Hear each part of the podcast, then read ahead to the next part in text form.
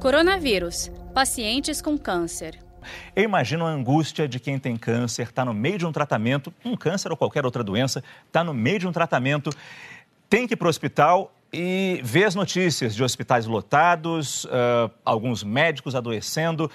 O senhor já tem notícia de paciente parando o tratamento? Já tem notícia de, de, de, de paciente faltando a consultas importantes? Bom dia, Márcio. Obrigado pela oportunidade de conversar sobre esse assunto, que realmente é de grande importância, porque a gente vive numa pandemia e é importante lembrar que o diagnóstico de outras patologias não vai deixar de acontecer. Os pacientes vão continuar tendo diagnóstico de câncer, independente da gente estar vivendo esse momento.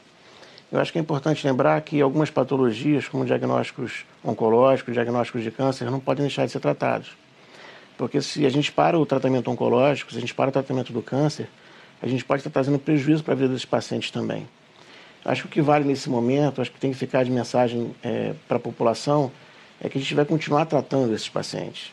Os pacientes continuam tratando e cabe ao médico que acompanha o caso ter uma atenção especial é, na indicação do tratamento, na orientação do paciente em relação a medidas para é, procurar se expor menos a situações nas quais ele possa ter é, contato com o vírus. Né? Medidas como já estão sendo colocadas amplamente aí e a gente sempre repete, como higienização das mãos, é, evitar é, contato social, uh, o isolamento social sem dúvida nenhuma é uma medida importante nesse sentido.